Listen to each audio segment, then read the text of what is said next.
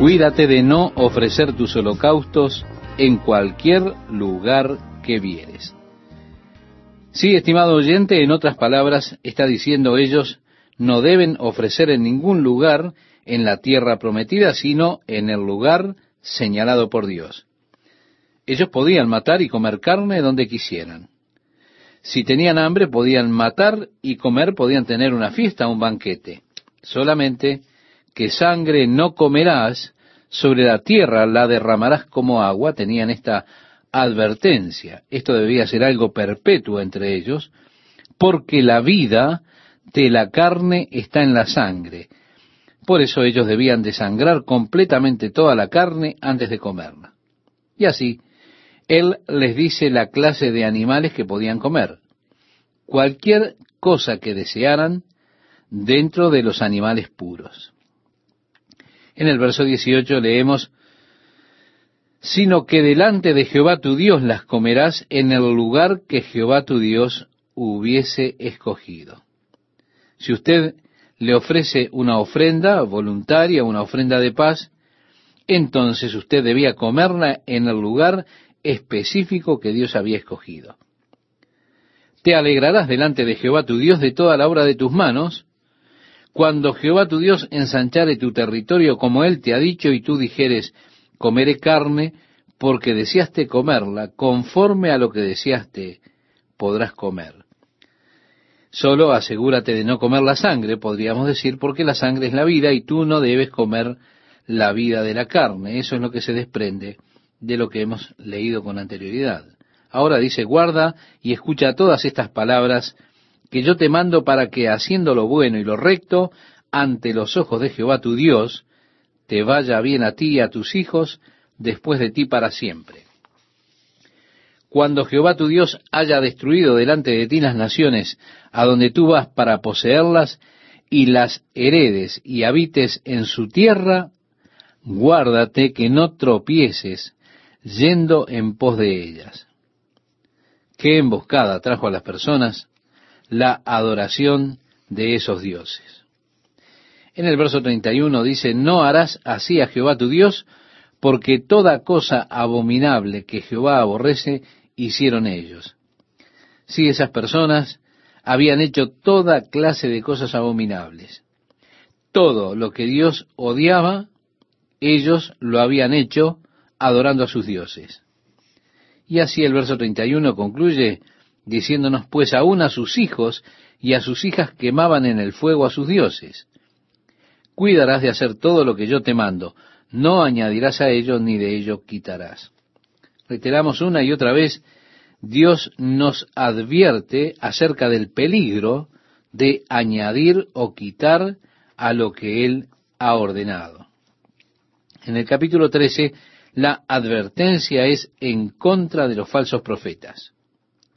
Si un hombre viene y hace alguna clase de señal o maravilla, y él es un soñador de sueños o un profeta, y él le da alguna clase de señal, y eso sucede, bien, pero si ese hombre luego lo guía a usted a adorar otros dioses, ustedes deben matarlo a pesar de que él sea capaz de realizar algún milagro.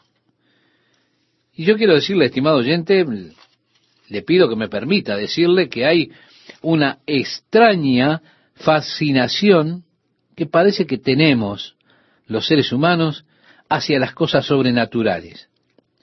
Pero puede ser una peligrosa fascinación. Porque alguien sea capaz de realizar alguna clase de fenómeno para el cual no haya explicación científica, eso no significa necesariamente que ese fenómeno provenga de Dios. Satanás es un engañador. Él es también capaz de crear toda clase de fenómenos espectaculares.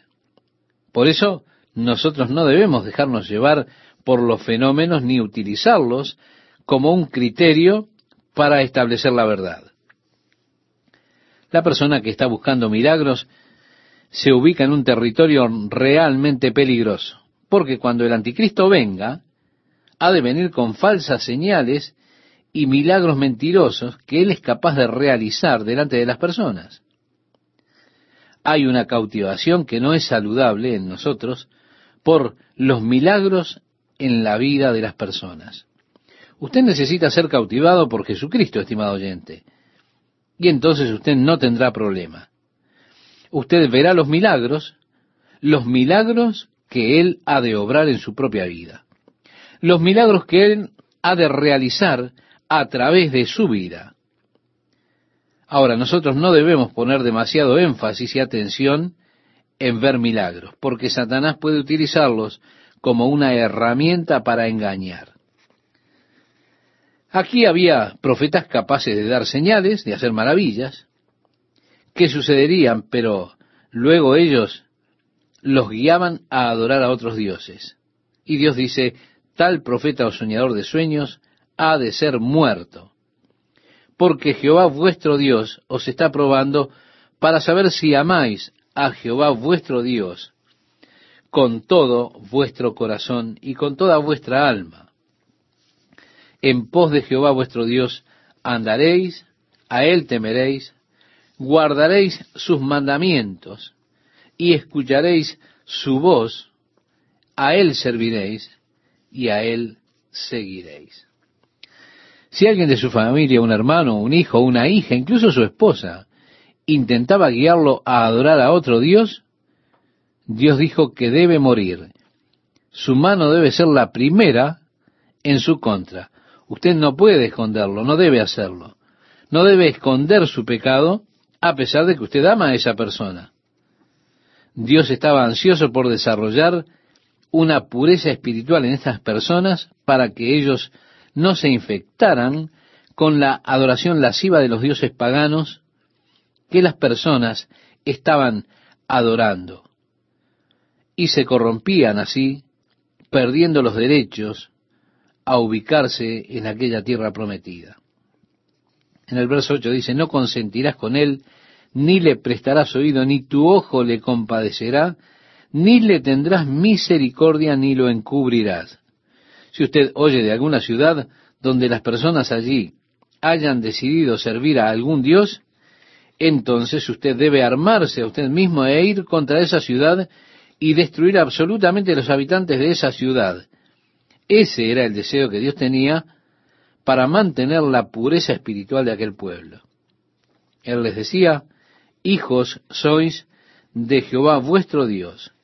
No os sajaréis, ni os raparéis a causa de muerto, porque eres pueblo santo, a Jehová tu Dios. Y Jehová te ha escogido para que le seas un pueblo único de entre todos los pueblos que están sobre la tierra. En otras palabras, les decía, ustedes son un pueblo separado para Dios, son diferentes a todos los demás. Ahora Dios trata con la dieta de ellos. Ya hemos pasado por esto cuando vimos el libro de Levíticos, cuando hablamos de los animales puros e impuros. Y él repite mucho de Levíticos, las cosas que podían comer y las que no, tanto de los animales como de peces y aves. Usted no debía comer nada que muriera por sí mismo. Podía dárselo o vendérselo a un extraño, pero usted no podía comerlo. El verso 23 dice, y comerás delante de Jehová tu Dios en el lugar que él escogiere para poner allí su nombre. Ahora, si para usted era muy lejos llegar hasta Jerusalén cargando un animal, entonces podía venderlo toma el dinero en una bolsa y cuando llegaba a Jerusalén compraba su carne, tomaba eh, el animal para el sacrificio, lo llevaba al sacrificio y comía su parte, tenía ese gran banquete delante de Dios en comunión con Dios. No tenía por qué ir cargando su buey todo el camino hasta llegar a Jerusalén. En el capítulo 15, desde el versículo 1, leemos, cada siete años harás remisión. Es decir, Todas las deudas caducaban al séptimo año. Eran perdonadas allí. Usted no podía demandarla luego del séptimo año. Usted no habría de preguntar más por esa deuda, excepto que fuera un extranjero. Allí sí usted podía demandarla. Pero para los hijos de Israel, la deuda estaría totalmente perdonada. También si se dijera al sexto año que el séptimo año estaba llegando, y allí como hemos leído, concluirían todas las deudas, todo sería perdonado, pero tal vez una persona llegara y le dijera, oh, quisiera pedirte algo de dinero.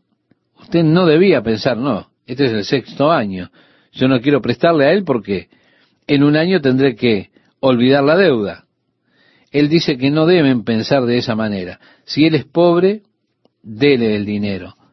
Es que Dios está muy interesado en el bienestar del pobre y que nosotros estemos interesados en el bienestar del pobre.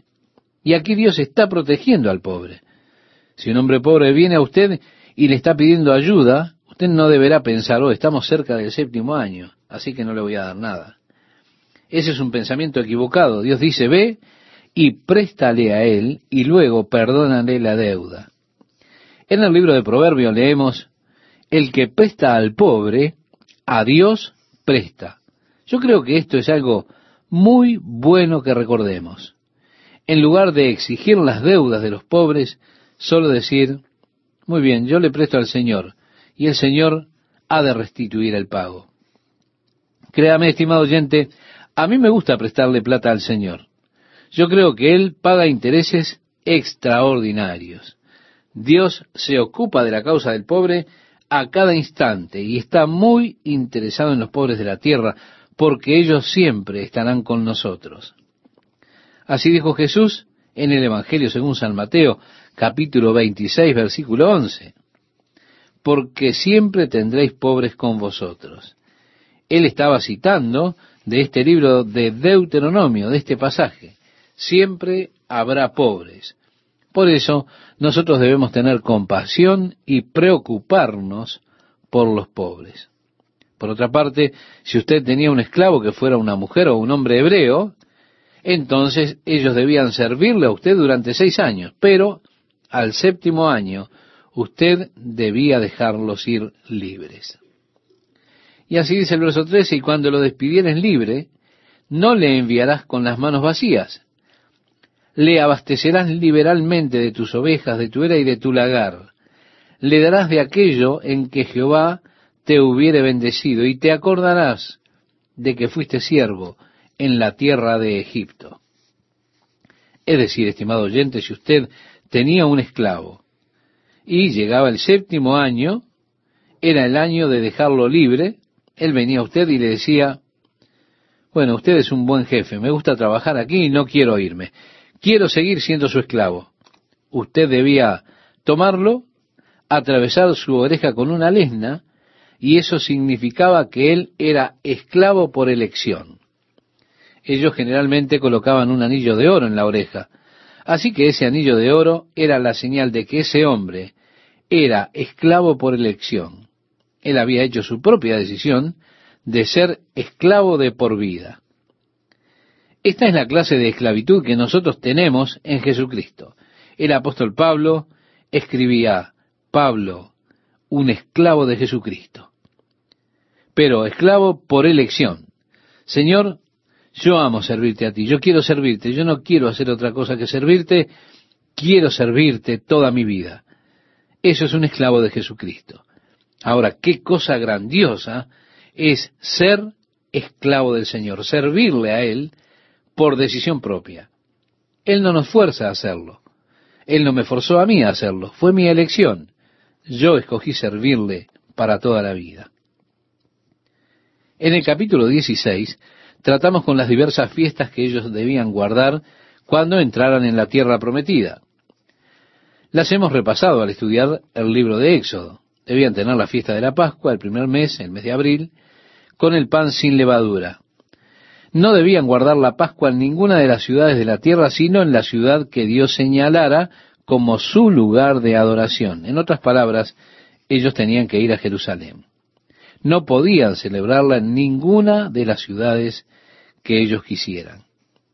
Después ellos debían guardar también la fiesta de Pentecostés, las siete semanas luego de la Pascua, y al día siguiente, el día 50, ellos celebraban la fiesta de Pentecostés, la reunión y luego la fiesta de los tabernáculos en el décimo mes. El verso 11 dice, y te alegrarás delante de Jehová tu Dios y estarás verdaderamente alegre. Nuevamente tenemos aquí el mandato de regocijarse. Dios no quiere que tengamos un servicio hacia Él de caras largas y quejosas. Dios quiere que usted se entregue con alegría, con regocijo. El apóstol Pablo decía, Dios ama al dador alegre. Esto es por lo que su entrega nunca debe ser presionado. Su entrega a Dios siempre debe ser voluntaria con un corazón alegre. Cualquier cosa que usted entregue a Dios, tiempo, servicio, lo que sea, debe entregarlo con un corazón alegre. Si usted no puede entregarlo con un corazón gozoso, entonces no lo haga. Es mejor que usted no entregue nada a que se entregue y se queje por ello. Mire, yo he estado junto a personas que me han ofrecido cosas. Y yo pensaba que eran entregas genuinas cuando las tomaba. Pero luego los oía quejarse por ahí. Bien, mi amigo, yo lo devolví tan rápido como pude y les dije, hey, yo no necesito esto. Yo no quiero que me den nada por lo que la gente se queje. Recuerdo que estábamos de regreso en Toledo, en Ohio, con mi hermano, y estábamos celebrando una reunión allí. El pastor de la iglesia nos invitó a cenar, ¿se da cuenta? Y a mí me encanta tomar leche. Fue así que él llenó un vaso de leche para mí y yo me lo tomé. Luego de haber tomado el segundo vaso de leche, él dijo, parece que no tendremos leche para nuestro bebé. Amigo, me sentí tan terrible de haberme tomado toda la leche que salí y compré varios litros de leche y lo llevé a su casa y le dije, tenga la leche para su bebé. Pero yo no soporto a la gente que se queja por lo que me han dado. Ahora, si usted no quiere en su casa que yo vaya a beber leche, no la ponga delante de mí. No lo ponga en mi vaso porque yo me la voy a tomar. Y si usted me ofrece otro vaso, yo me lo tomo también. Así que si usted no lo va a hacer con un corazón libre, entonces por favor no lo haga. Puede cuajarse en mi estómago cuando ellos comienzan a quejarse acerca de esto. Dios es bastante parecido. Él no puede soportar que las personas se quejen de lo que le han entregado a Él. Esta es la razón por la que Él hace énfasis en la libre voluntad, la libre elección. Como usted ha determinado en su corazón y lo entrega con gozo. Dios ama la alegría. Dios ama al dador alegre. Esa es la manera que Dios quiere para que usted se entregue a Él. Así que regocijarse regocijarse en los sacrificios, regocijarse en la adoración, regocijarse en la entrega a Dios. Él quiere que ustedes sean personas alegres. Tres veces al año cada varón debía presentarse ante el Señor en el lugar que Dios señalaría.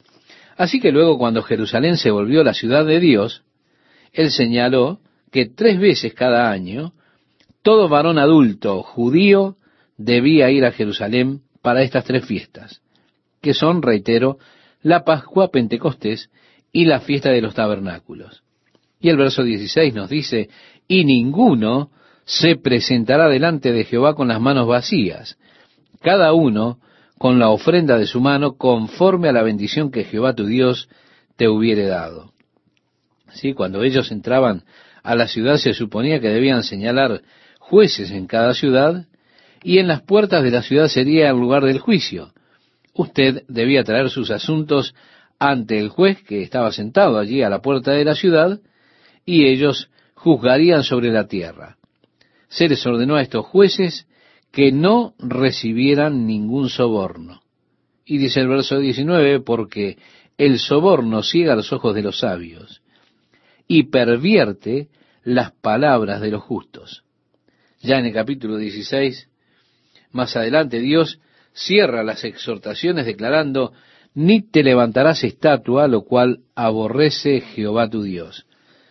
Dios odia las imágenes. Y mire, yo no creo que Dios haya cambiado. Si Él odiaba las imágenes entonces, sin dudas, las odia hoy. Dios declaró, no levantarás ninguna imagen, lo cual aborrezco. Es que una imagen es siempre señal de una vida espiritual deteriorada porque la imagen pretende presentarse como un recordatorio. Cuando sea que usted necesite un recordatorio, eso indicará que usted ha perdido algo vital de la conciencia y conocimiento de Dios. en lugar de tener esa conciencia y conocimiento, usted tiene ese recordatorio. El apóstol Pablo dijo, vivimos en Él, nos movemos y somos y estamos conscientes de la presencia de Dios en nosotros. Ahora, cuando tengo un recordatorio, yo he perdido esa conciencia, ese conocimiento. ¿Y qué hago? Comienzo a labrar una imagen. Así, cada vez que vea esa imagen, me voy a acordar de Dios. La imagen siempre habla de un estado espiritual degradado o deteriorado. Testifica de mi pérdida de la conciencia de la presencia de Dios conmigo en todo momento y en todo lugar. Y quiero decirle enfáticamente, Dios odia las imágenes. Yo creo que es realmente trágico ver en muchas de las grandes iglesias y catedrales que ellos tienen imágenes allí, porque Dios odia las imágenes. Antes de dar lectura a nuestro pasaje de este día, queremos decirle que el libro de Deuteronomio es una especie de repaso de la ley. De hecho, la misma palabra Deuteronomio significa la segunda ley. Es un repaso que hizo Moisés para el pueblo de Israel. Es el repaso final. Moisés estará muriendo en unos pocos días. Josué ha de tomar el mando y la conducción de los hijos de Israel rumbo a la tierra prometida. Es así que él continúa con sus instrucciones, las instrucciones finales para ellos. En el capítulo 17 nuevamente, al comienzo, les hace saber que lo que ellos le dan a Dios no deben ser cosas usadas. Nunca se debe dar un sacrificio que tenga manchas. Recuerda, estimado oyente, cuando David fue a la era de Ornán para ofrecerle a Dios un sacrificio allí, porque era en ese punto que el ángel se puso allí y la plaga que había sobre Israel se detuvo. Ornán le dijo al rey David, te lo doy, y aquí puedes tener el ganado para ofrecer como sacrificio. David le dijo, no, no le daré a Dios lo que nada me cueste. Ahora, el rey David fue llamado un hombre conforme al corazón de Dios. Pienso que Dios es honrado cuando le damos a Él lo que nos cuesta algo. De otra manera, no es una verdadera ofrenda. Jesús estaba mirando a las personas que ponían su dinero en el tesoro del templo. Cuando él vio la viuda que puso una cantidad pequeña, él dijo, ella ha dado ahora lo que es una verdadera ofrenda.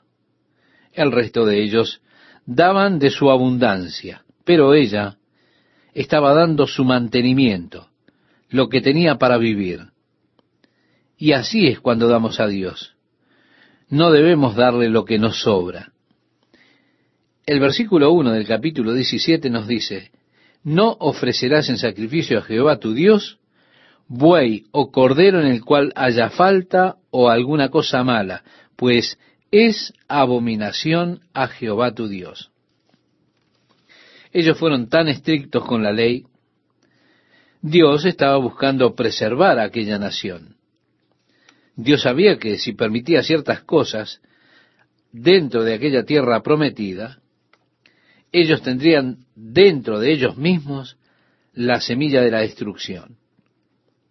Como lo ve usted en la historia, encontrará que la mayoría de las naciones que fueron alguna vez grandes naciones, no fueron conquistadas por fuerzas externas, no, fueron deterioradas por políticas corrompidas que surgieron dentro de la nación misma.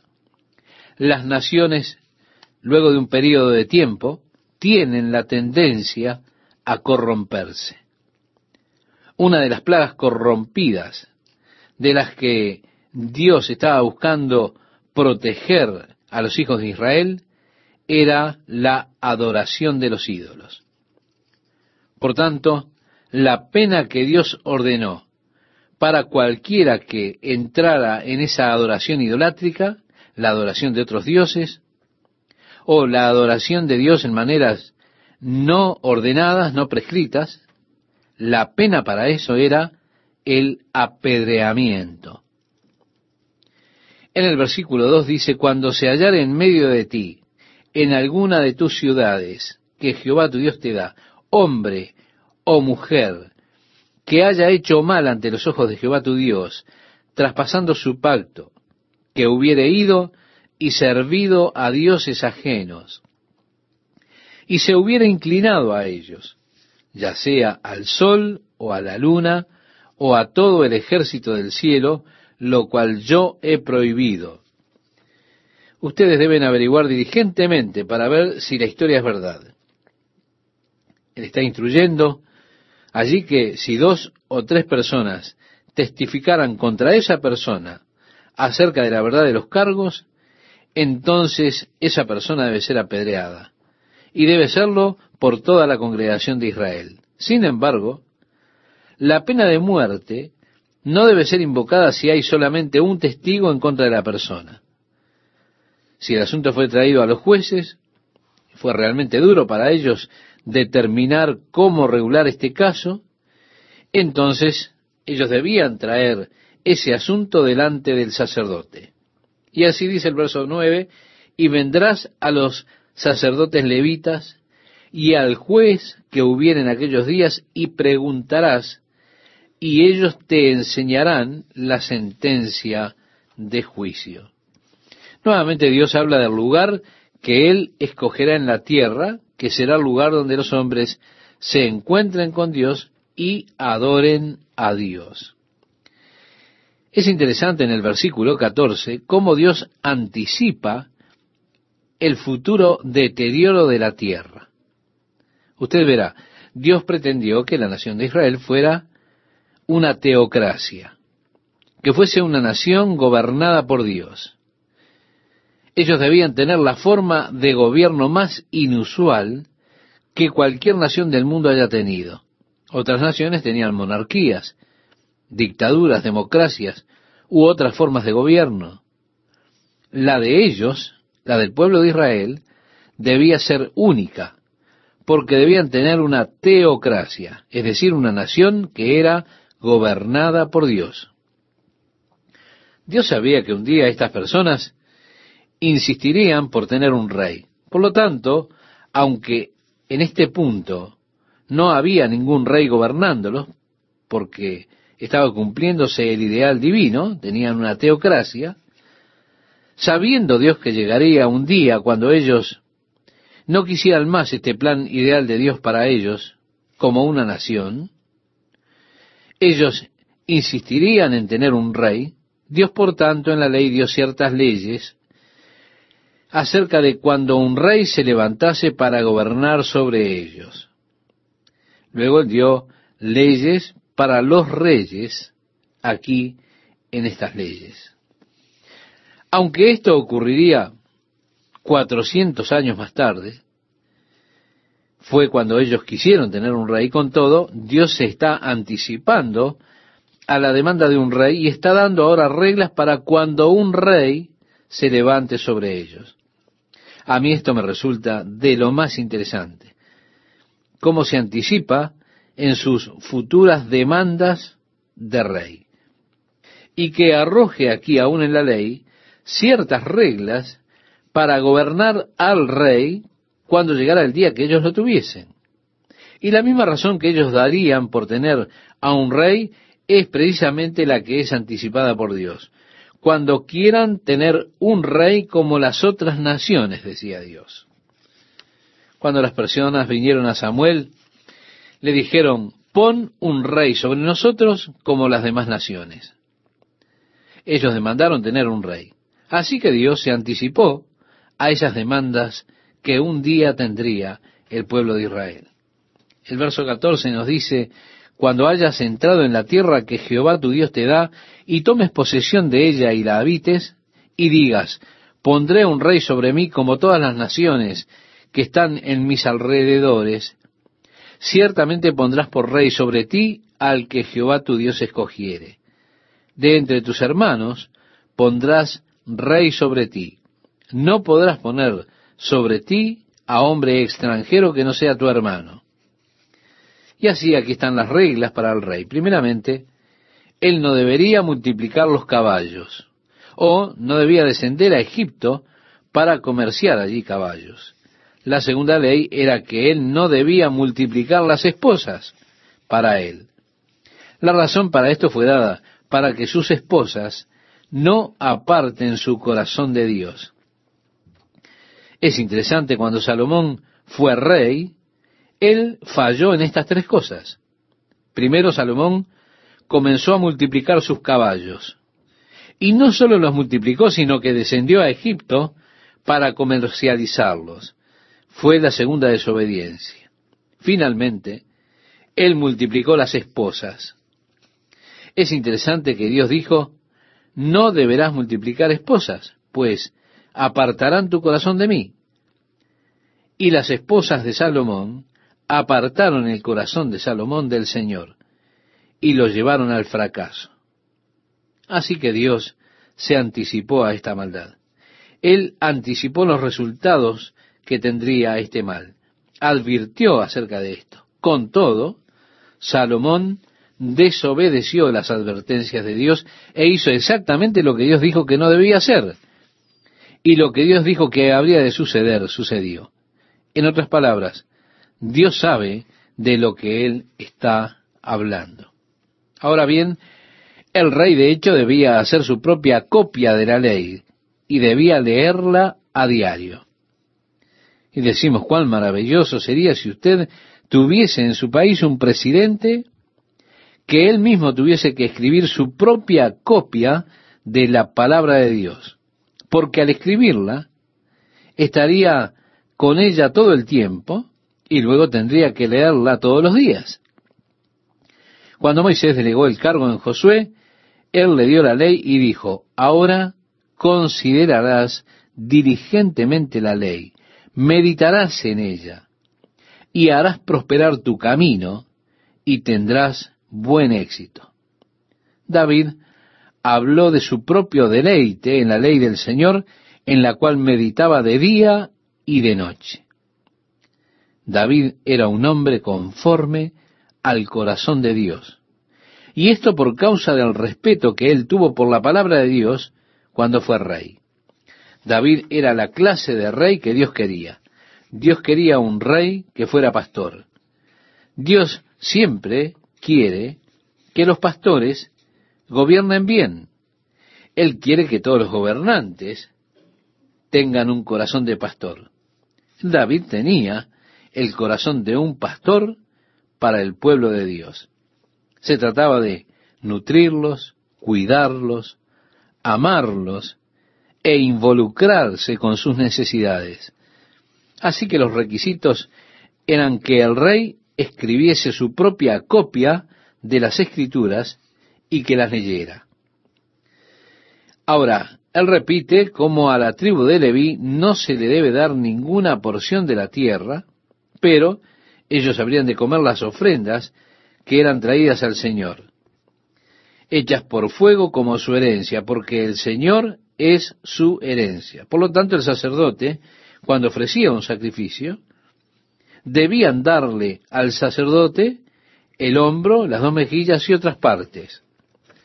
El verso 4 dice, las primicias de tu grano, de tu vino y de tu aceite, y las primicias de la lana de tus ovejas le darás. Dios requería realmente una décima parte.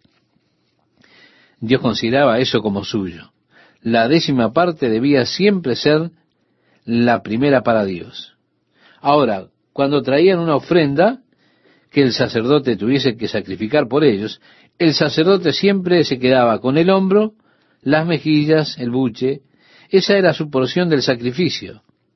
Más tarde en la historia, cuando Elí estuvo como sacerdote, tuvo hijos que eran ambiciosos. Ellos metían sus garfios para tomar de allí dentro los filetes, lomos. De hecho, ellos por causa de su ambición comenzaron a hacer que las personas empezaran a resentirse acerca del sacrificio para Dios. Elí, sacerdote, no corregía a sus hijos. Por lo tanto, Dios los trató muy severamente a Elí y a sus hijos por causa de su ambición de su avaricia en el ministerio, resintiendo, reitero, a la gente con Dios, buscando lo mejor para ellos mismos. Y fue así que Dios trató con ellos de manera muy severa, con Elí y con sus hijos. Pero había una porción que debía ser dada para el sacerdote. Luego los primeros frutos de los campos, los primeros frutos de las uvas y demás, esos debían ser traídos para el sacerdote. En el verso 5 leemos, porque le ha escogido Jehová tu Dios de entre todas tus tribus, para que esté para administrar en el nombre de Jehová, él y sus hijos para siempre. Igual ración a la de los otros comerá, además de sus patrimonios. Nuevamente Dios prohíbe que las personas sigan sus abominaciones y las prácticas de aquellos pueblos que estaban allí en la tierra prometida, a los cuales debían desalojar. No sea hallado en ti quien haga pasar a su hijo o a su hija por el fuego, ni quien practique adivinación. Sí, el adivinador viene a ser actualmente la práctica de la astrología, el uso de los horóscopos. No sea hallado en ti quien haga pasar su hijo o su hija por el fuego, ni quien practique adivinación, ni agorero, ni sortílego, ni hechicero, ni encantador, ni adivino, ni mago, ni quien consulte a los muertos. Espiritismo es esto. Porque es abominación para con Jehová cualquiera que hace estas cosas. Y por estas abominaciones, Jehová tu Dios echa estas naciones de delante de ti. Perfecto serás delante de Jehová tu Dios. La palabra perfecta es o esta frase completa, es, seréis completamente para el Señor. No tendrán otros dioses en sus vidas, por decirlo de alguna manera. Su corazón debe ser completamente para Dios, no debe estar dividido con otros dioses, con otros intereses, otros asuntos, sino que ese corazón sería completamente para Dios. Porque estas naciones que vas a heredar, continúa diciendo, a agoreros y a adivinos oyen, mas a ti no te ha permitido esto Jehová tu Dios. Ahora, aquí encontramos una gran profecía en cuanto a la venida de Jesucristo, en lo que viene a continuación en el versículo 15. Dice así, profeta de en medio de ti, de tus hermanos, como yo, te levantará Jehová tu Dios.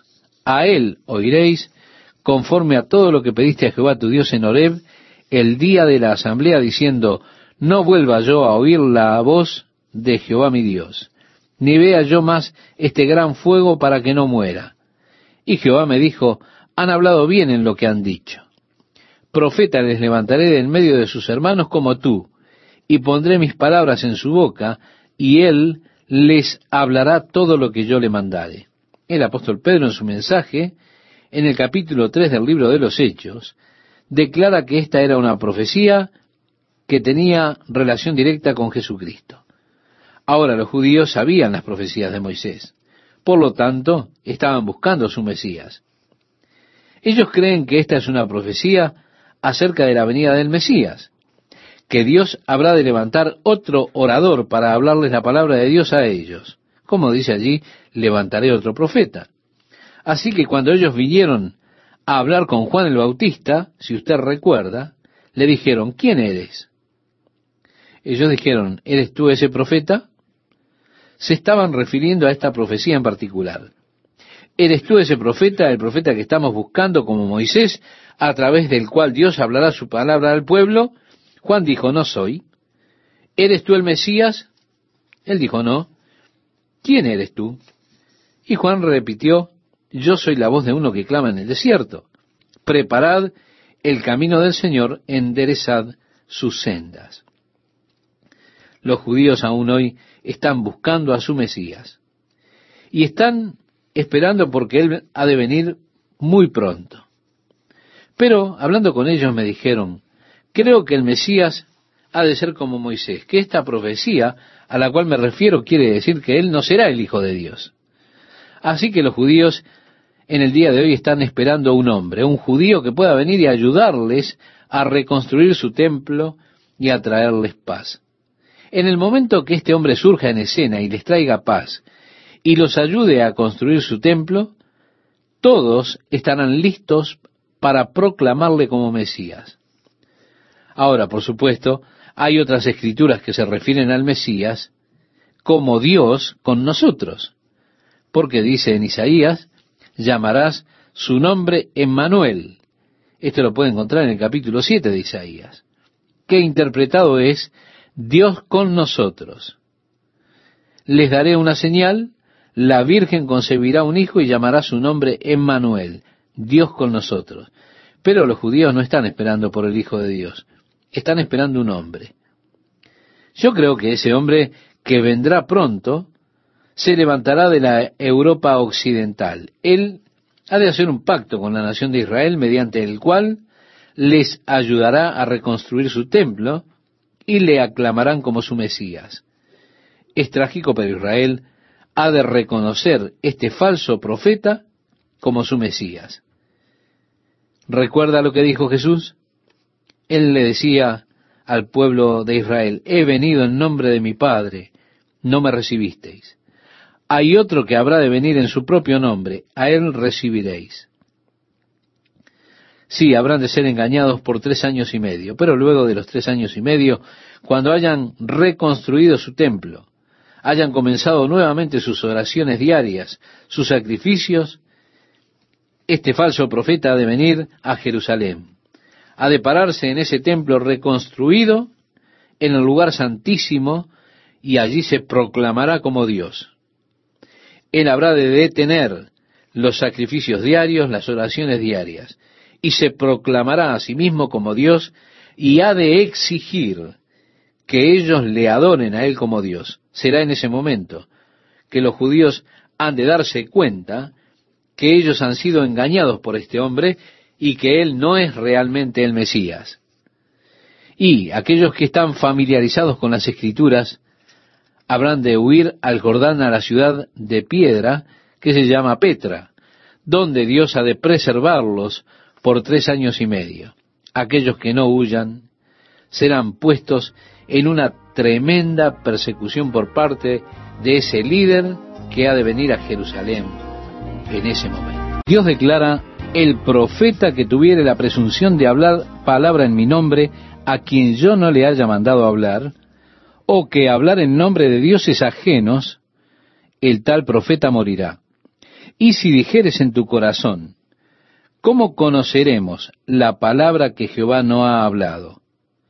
Si el profeta hablare en nombre de Jehová, y no se cumpliere lo que dijo, ni aconteciere, es palabra que Jehová no ha hablado. Con presunción la habló el tal profeta, no tengas temor de él. Una regla muy fácil para señalar a un falso profeta, ¿verdad? Una regla simple. Solo mire lo que él dice si sucede. Si no acontece, entonces tenlo por falso profeta. Hay personas que son tan ingenuas que aun cuando han profetizado unas tres o cuatro veces el tiempo cuando el Señor vendría, Él no vino en ninguna de esas fechas profetizadas y aún así ellos no tienen suficiente sentido para darse cuenta de que esos líderes son falsos profetas. Mi corazón se compadece por estas personas que van puerta a puerta. Esas personas son sinceras. Y yo deseo que muchas veces los cristianos fuésemos tan dedicados como lo son ellos. Ellos son realmente sinceros en su dedicación a Dios, pero han sido engañados por sus líderes, y yo no puedo ayudar sino creer que es un engaño deliberado de sus líderes, que sus malas interpretaciones de las escrituras no pueden ser simplemente accidentales. Ellos deliberadamente malinterpretan las escrituras, por la cual ellos engañan a esas personas. Y así, mi corazón está con las personas que van puerta por puerta por el hecho de que sé que han sido engañadas. Oh, que ellos vean la verdad que está en Cristo Jesús y que lleguen un día a conocer la gracia de Dios y el amor de Dios a través de Jesucristo nuestro Señor, que puedan llegar a confiar en Jesús para ser salvos, en lugar de confiar en sus obras para Jehová. el apóstol Pedro nos da otra señal acerca del falso profeta. En su segunda carta, en el capítulo 2, advierte allí sobre los falsos profetas diciendo, por avaricia harán mercadería de vosotros con palabras fingidas. Así que, cuando sea que algún hombre intenta hacer mercadería de usted, busca a través de artilugios animarlos, a que usted ofrende o diezme bajo presión, sepa que él es un falso profeta. Quizá usted diga, oh, pero ellos hacen bien. Mire, yo podría tener un billete falso de 20 dólares y alguien tal vez me diga, Chuck, mi familia necesita ayuda, perdí mi trabajo, no tenemos dinero y mis hijos están pasando hambre. Bueno, yo tomo ese billete falso y sin saber que es falso se lo doy. Luego esa persona va al mercado y compra pan, leche, para saciar el hambre de sus hijos. El comerciante en la tienda toma el billete de 20 dólares para la mercadería y con ese billete va a la compañía de electricidad y paga su cuenta utilizando esos 20 dólares. La compañía de electricidad le entrega a usted ese billete de 20 dólares como cambio cuando usted va a pagar la cuenta de luz. A su vez, usted utiliza ese billete falso de 20 dólares sin darse cuenta que es falso y va y se compra un nuevo suéter. Ese comerciante ahora tiene el billete de 20 dólares falso sin darse cuenta que es falso. Y va y lo entrega en la compañía del gas. Pero la compañía del gas va al banco a depositar la plata entre los cuales va el billete de 20 dólares que es falso. Y el cajero dice, lo siento mucho, yo no puedo aceptar este billete de 20 dólares. Es falso. Espere un momento. Ese billete ha hecho muchas cosas buenas. Ha alimentado a un pobre, ha pagado las cuentas de luz y de gas, ha comprado un nuevo suéter. Mire cuánto bien ha hecho. ¿Qué quiere decir usted con que no puede aceptarlo porque es falso? Bueno, es falso. El argumento de que ha hecho mucho bien no es un argumento válido. Pero este es el argumento que muchas personas utilizan para los falsos profetas, incluso para los sistemas religiosos falsos. ¿Por qué? Porque dicen, mire cuánto bien ha hecho. Sí, pero ellos son falsos. Cuando llegue el día del depósito final, no servirá de nada. Por eso Dios está advirtiendo contra los falsos profetas. Realmente Dios no aprecia cuando una persona viene y dice, esto es lo que dice el Señor. Y esa persona habla de su propio corazón y realmente no está diciendo las palabras del Señor. Alguien me ha puesto a mí en su lista de mails. Yo no sé quién es esa persona, pero obtuvo mi nombre y estas personas compran listas de correos unos a otros. Y si ellos tienen una lista de correos de la que pueden obtener un cierto porcentaje de respuestas, entonces ellos venden su nombre. Así que me llegó esta carta el otro día y aquí hay una profecía personal. Dice así, así dice el Señor, yo estoy complacido contigo y te bendeciré. ¿Se da cuenta? Y luego hay que compartir esta bendición y cosas por el estilo. ¿Se da cuenta, estimado oyente?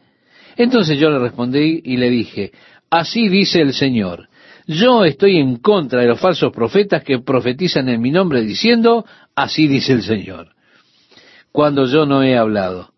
Y yo sé que el Señor dice esto porque yo estaba citando la palabra de Dios. Seguramente mi nombre va a ser borrado muy pronto de esa lista de correos.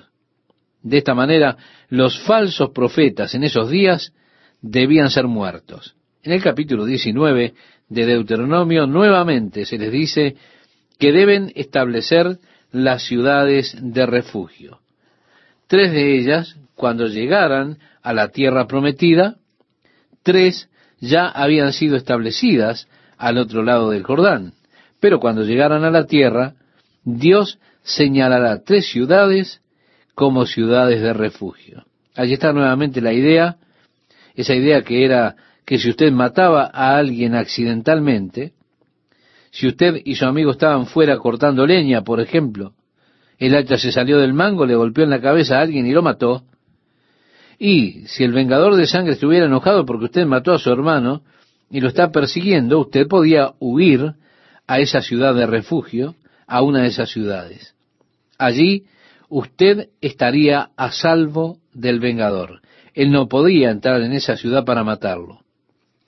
Sin embargo, las ciudades de refugio nunca serían un refugio para aquellos que fueran culpables de asesinato en primer grado. En el capítulo 19 tenemos algunos mandamientos. Siempre y cuando guardares todos estos mandamientos que yo te prescribo hoy para ponerlos por obra, que ames a Jehová tu Dios y andes en sus caminos todos los días, entonces añadirás tres ciudades más a estas tres. En otras palabras, tres ciudades más cuando llegaran a la tierra prometida. El mandamiento es que ames a Jehová tu Dios y andes en sus caminos todos los días. Ellos nunca habrían de tocar los límites de su vecino. En esos días ellos habían levantado pequeños montones de piedras, esas piedras eran los límites de la tierra. Aún hoy cuando usted va por la tierra de Israel, puede ver esas montañas de piedra, las cuales eran la marca que indicaba el límite. En el territorio árabe, en el territorio judío, ellos no practicaban esto, pero en el territorio árabe, en la tierra de Israel, allí en la Unión del Oeste, usted podrá ver esas pequeñas pilas de piedras en el campo. Ahora, usted no podía ir en la noche y mover esas piedras. Usted no podía cambiar los límites de su vecino. Eso era un crimen que se desaprobaba enormemente. Si un hombre se levantaba y daba falso testimonio de su vecino, y se probaba que él mismo había perjurado, había dado falso testimonio, la sentencia sería la que se pondría en el crimen que él estaba intentando poner sobre su vecino. En otras palabras, si usted mentía y decía, yo vi a este hombre robar esa vaca, y se probaba que usted estaba mintiendo, usted no lo había visto, lo que usted quería era meterlo en problemas, entonces usted habría de recibir la sentencia de un ladrón de vacas. Si usted intentaba incriminarlo en una ofensa capital, en un asesinato, entonces usted sería muerto. Así que lo que fuera que usted intentara que se le hiciera a él, eso se le haría a usted. De esa forma, Dios quería que ellos tuvieran un santo temor de mentir como testigos, es decir, se cuidaran en este asunto del perjurio. El versículo 1 nos dice, cuando salgas a la guerra contra tus enemigos, si vieres caballos y carros y un pueblo más grande que tú, no tengas temor de ellos, porque Jehová tu Dios está contigo, el cual te sacó de tierra de Egipto. Es bueno que recordemos que estas personas habían sido esclavos, tenían temor, tenían temor a la batalla, no habían sido entrenados para el combate. En esos días los hijos de Israel no tenían caballos para la batalla, tampoco tenían carruajes. Tener un carruaje era como tener un tanque de guerra en el día de hoy contra la infantería en el armamento moderno. De esa forma, cuando ellos veían esos carruajes con los caballos tirando, el temor golpeaba sus corazones. Y por eso el Señor dice, no tengas temor de ellos, porque Jehová tu Dios está contigo. David dijo, aunque ande en valle de sombra y de muerte, no temeré, porque tú estarás conmigo. A partir del capítulo 20, versículo 3 leemos, y les dirás, Oye Israel, vosotros os juntáis hoy en batalla contra vuestros enemigos. No desmaye vuestro corazón, no temáis ni os azoréis, ni tampoco os desalentéis delante de ellos, porque Jehová vuestro Dios va con vosotros para pelear por vosotros contra vuestros enemigos, para salvaros. Y los oficiales hablarán al pueblo diciendo, ¿quién ha edificado casa nueva y no la ha estrenado? Vaya y vuélvase a su casa, no sea que muera en la batalla y algún otro la estrene. Es decir, ese hombre no tenía que ir a pelear porque si moría en la batalla, entonces la casa que él había edificado habría de utilizar la otra persona y él nunca tendría posibilidad de vivir en ella. Así que se le excusaba de ir a la batalla. También dice, ¿Y quién ha plantado viña y no ha disfrutado de ella? Vaya y vuélvase a su casa, no sea que muera en la batalla y algún otro la disfrute. ¿Por qué? Porque no sería justo para usted hacer todo el trabajo de plantar el viñedo y después moría en la batalla y no era capaz de comer de su viñedo. También dice, ¿y quién se ha desposado con mujer y no la ha tomado? Es decir, aquellos que estaban comprometidos para casarse, quedaban liberados de la batalla, se podían ir a casa. Finalmente, ¿quién es hombre medroso y pusilánime? Vaya y vuélvase a su casa.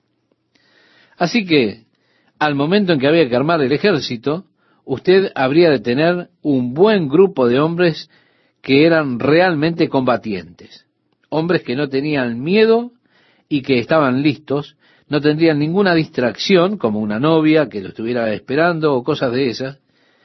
Y así los hombres que quedaron para pelear fueron aquellos que realmente estaban listos para pelear. La idea, y era una idea muy buena, de enviar a la casa a aquellos que sentían temor, era que en medio de la batalla, debido al miedo, entraran en pánico, comenzaran a correr y esto habría de causar un efecto contagioso sobre las otras tropas. Así que aquellos que sentían miedo eran enviados de vuelta a casa. Fue un movimiento muy sabio. Solamente los dejó con los hombres que estaban realmente calificados para ir a la batalla. Cuando llegaran a una ciudad para tomarla, primeramente ellos tendrían que proclamar la paz en medio de la ciudad. Y si ellos abrían sus puertas y se rendían, entonces tomarían la ciudad. Pero si ellos peleaban en su contra, debían entrar y matar a todo hombre y dejar las mujeres y los niños vivos, y luego podían utilizar las mujeres y los niños como siervos. El ganado y el botín podían también tomarlo para comer. A partir del verso 15 nos dice, así harás a todas las ciudades que estén muy lejos de ti, que no sean de las ciudades de estas naciones pero de las ciudades de estos pueblos que Jehová tu Dios te da por heredad, ninguna persona dejarás con vida, sino que los destruirás completamente. Al Eteo, al Amorreo, al Cananeo, al Fereceo, al Ebeo y al Jebuseo, como Jehová tu Dios te ha mandado. No debían hacer ningún trato de paz, ningún tratado de paz. Debían eliminar completamente esas personas. ¿Para qué?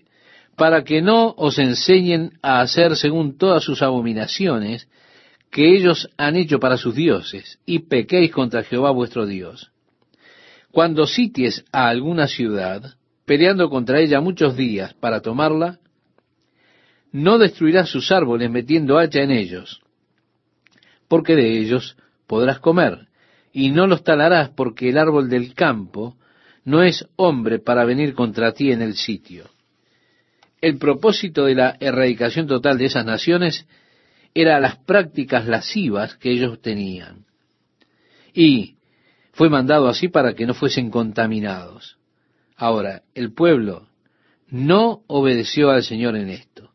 Ellos salvaron algunas ciudades. De esa manera se contaminaron y finalmente fueron expulsados de la tierra ellos mismos debido a la contaminación que ellos practicaron por las naciones que ellos debían haber destruido. Nuevamente, usted debe ver esto desde el punto de vista de Dios para entenderlo.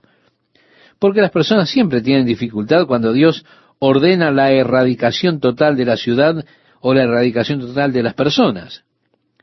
Las personas tienen problemas en entender el mandato de Dios de la erradicación total, de destruir todo y a todos. Pero la razón por la que Dios ordenó esto era por las prácticas viles y horribles de esas personas. Ellos estaban más allá de la posibilidad de recibir alguna ayuda. Eran tan viles, tan bajos, era tan bajo lo que hacía que no había recuperación posible.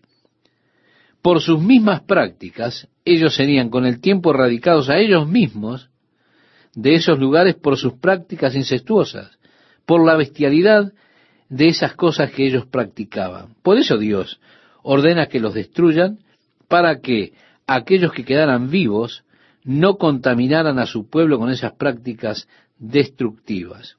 Mire, es como si usted fuera un cuidador de un jardín de infantes Y al verlos a los niños jugar allí en el patio, usted de repente ve que viene hacia ellos un perro corriendo echando espuma por la boca. Inmediatamente usted se da cuenta que esos son los síntomas de un perro que está rabioso. Usted sabe que es hidrofobia, que es rabia. Usted estaría justificado en matar a ese perro rabioso antes de que él alcance a los niños? ¿O acaso usted se sentaría y diría, oh, miren ese perro? A mí me parece que tiene rabia. Oh, me parece que va a morder a los niños. Miren que eso no es bueno. Ese perro no debería morder a los niños y cosas así. Amigo, yo si fuera el dueño del jardín de infantes lo despido de inmediato. El perro tiene rabia, él va a morir, está condenado a muerte. Pero si usted no protege a esos niños, muchos de esos niños inocentes también morirán porque serán infectados por la rabia del perro. Por consiguiente, usted estará totalmente justificado si mata a ese perro rabioso. De hecho, usted estaría en una muy grave falta si no mata a ese perro, porque usted será responsable si permite que ese perro muerda a los niños usted sería responsable por la muerte de esos niños. Por esa razón, su obligación es matar a ese perro rabioso para que no infecte a los niños. Y créame, estas personas eran como perros rabiosos porque sus prácticas eran autodestructivas. Ellos se estaban destruyendo a sí mismos y se destruyeron a sí mismos. Esas prácticas, debido a la naturaleza de ellas, eran infecciosas. Había allí un gran peligro en que si el pueblo de Dios llegaba, veía esas prácticas viles y abominables, corrían el peligro de que ellos también entraran en esas prácticas y se infectaran con ese pecado mortal, el cual luego Dios tendría que juzgar y erradicar así a su propio pueblo. Fue por eso que Dios estaba buscando proteger a sus hijos inocentes de esas prácticas destructivas. Por eso fue que Él ordenó la erradicación de esas personas. Era solo entre estas personas donde ocurrían estas prácticas horribles. Así que Dios le dice, cuando estuvieran asediando una ciudad, ellos no cortarían ningún árbol frutal para que pudieran utilizarlo de bastión en contra de esa ciudad. Solo cortarían los árboles que no produjeran fruto para construir sus bastiones y demás cosas que cortaran el eucalipto, el roble y árboles como esos, pero que no cortaran los olivares o los damascos o aquellos que producían fruto, porque ellos serían la comida que tendrían para ellos en los tiempos que vendrían.